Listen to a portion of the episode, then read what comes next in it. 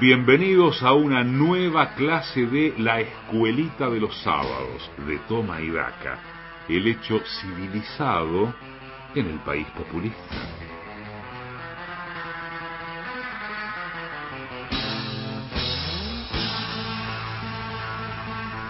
Y a las 12 horas 37 minutos es el momento esperado. La cultura, la educación, la profundidad del pensamiento, lo que necesitamos para ser mejores como seres humanos. Todo eso lo trae Julián Ellensweig. Él es nuestro gurú, nuestro coach ontológico, nuestro community manager, pero también el hombre que trae educación. Muy buen mediodía. Julián Ellensweig, estamos todos ávidos de impregnarnos de tu conocimiento. Buen día, Mariano, Pato, Emma, Carla, Juan Bautista. Ah, no, Juan Bautista Máiquez no es parte del programa. Es que lo mencionan tanto que a veces me confundo. Buen día a los Tomaidakers que cada sábado apuestan a este espacio educativo para combatir la verdadera pandemia que afecta al mundo, que es la pandemia de populismo. Buen día, señora ministra. Eh, disculpen, eh, acaba de pasar Patricia Bullrich y como integrante de la División Pedagogos de Fuste de la Unidad Táctica de Operaciones Educativas Inmediatas, mi deber es cuadrarme ante la máxima autoridad que reconozco en mi área. Seguiremos dando la guerra sin cuartel para terminar con la ignorancia en Argentina, señora ministra. Gracias por todo, señora ministra. Cuente con nosotros, señora ministra. Que pase un buen día, señora ministra.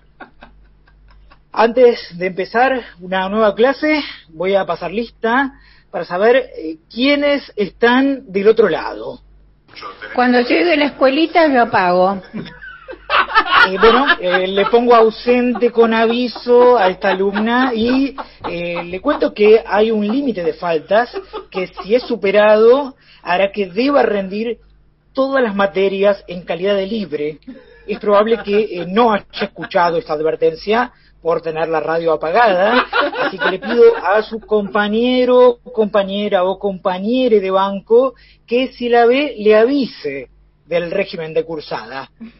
Ahora sí, hecha esta aclaración, no me queda más que pedirle a la operadora y jefa de preceptores de esta tribuna de doctrina, Carla Borria, que haga sonar el timbre para dar inicio oficial a una nueva clase de la escuelita de verano de Toma.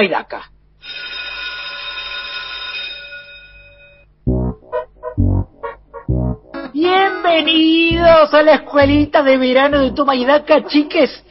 ¿Preparados para volver a las clases presenciales?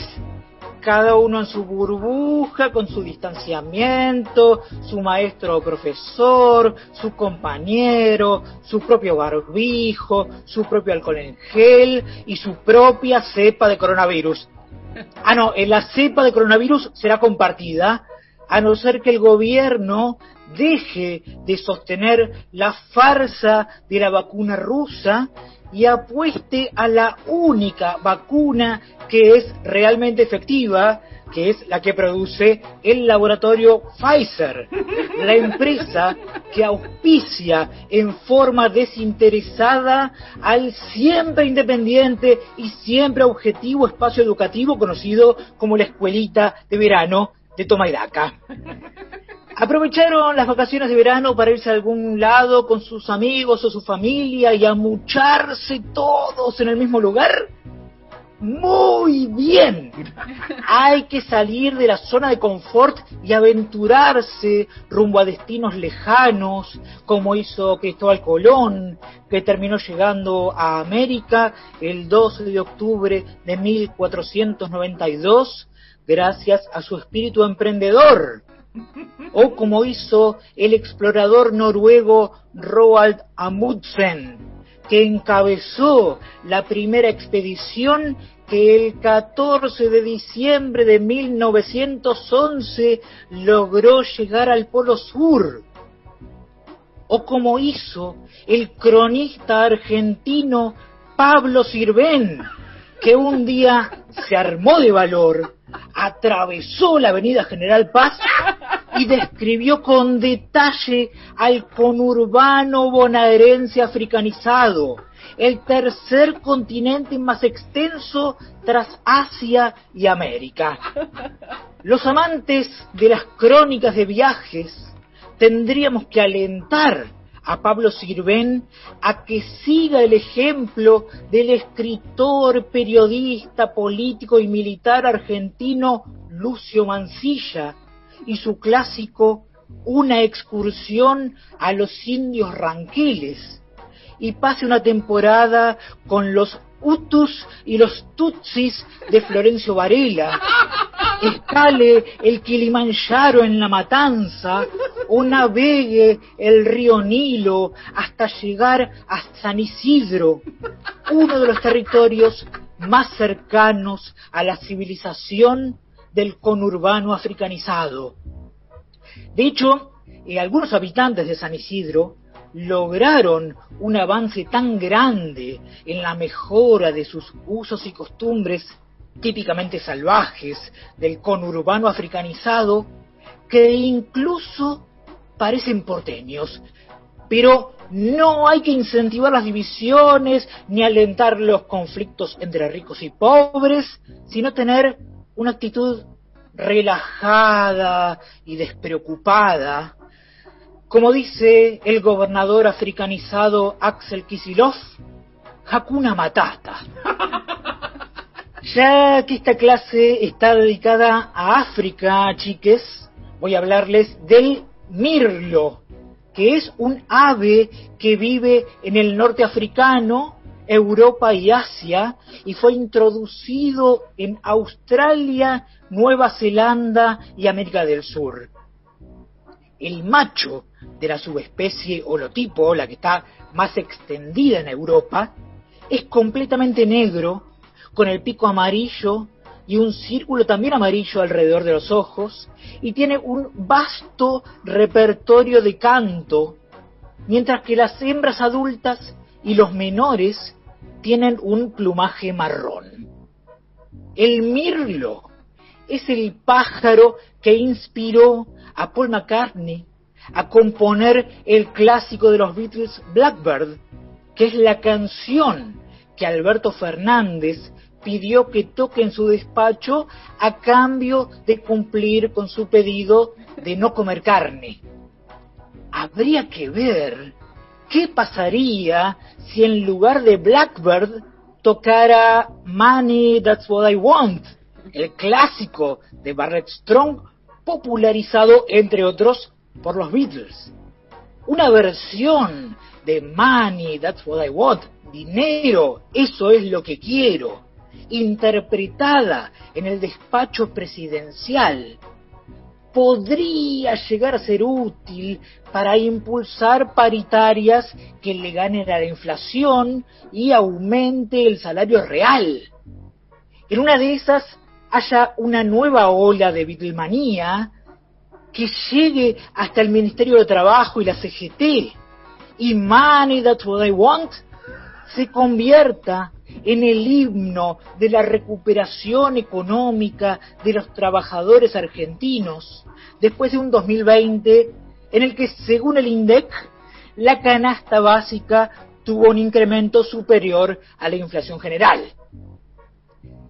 Si la fuerte suba de precios de los alimentos que hubo las últimas semanas no se detiene, una buena opción sería que un grupo de artistas de la ciudad de Buenos Aires se una para grabar una canción con fines solidarios y se haga el festival Cava for África para recaudar fondos para los bonaerenses africanizados. También podría haber un plan económico que incluya medidas destinadas a que el precio de la comida sea más accesible. Pero eh, tal vez eso sea demasiado, sobre todo si quien gobierna no cree en los planes económicos.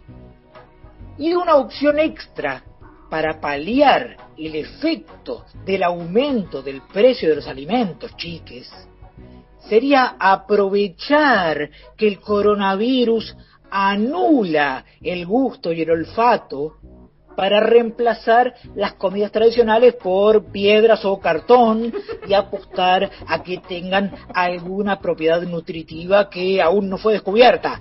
Ahí sí que Paul McCartney no tendría excusas para no cantar Blackbird en el despacho presidencial. Sí, el panorama eh, no parece muy alentador, pero imagínense cómo sería con Macri. E imagínense cómo sería sin pandemia. E imagínense cómo sería con un plan económico.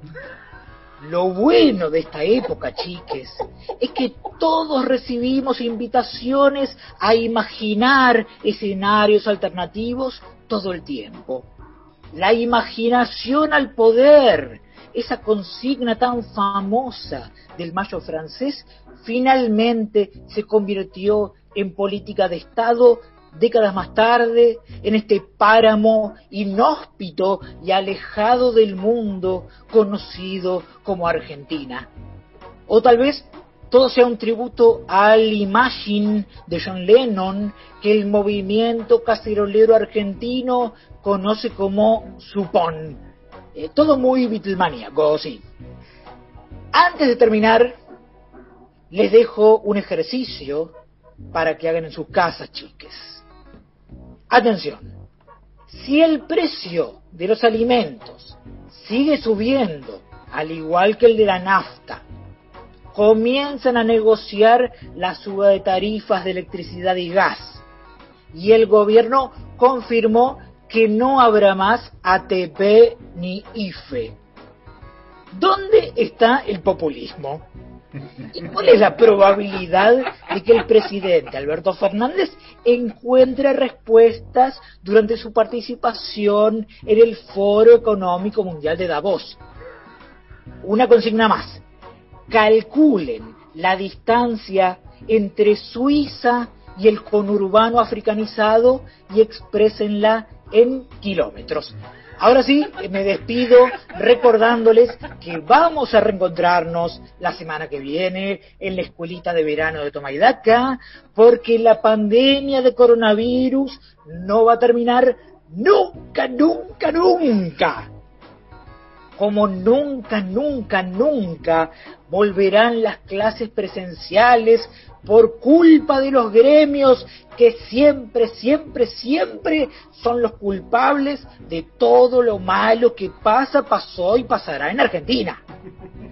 Como nunca, nunca, nunca debe dejar de ser placentero decirle a un funcionario que ni se le ocurra volver a entrar al despacho de uno como nunca, nunca, nunca se llegará a la división 50-50 en el reparto de la riqueza entre patrones y trabajadores.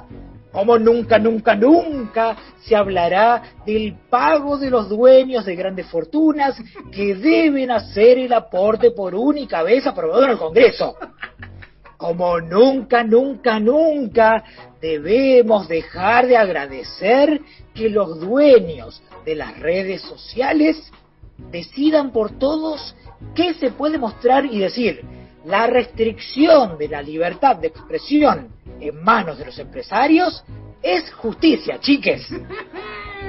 Y como nunca, nunca, nunca se aprobará la legalización de la eutanasia en Argentina, por más que este pedagogo de fuste grite eutanasia o muerte, al final de cada una de sus clases en un ejercicio descarado de lobby a cielo abierto y fracking de influencias.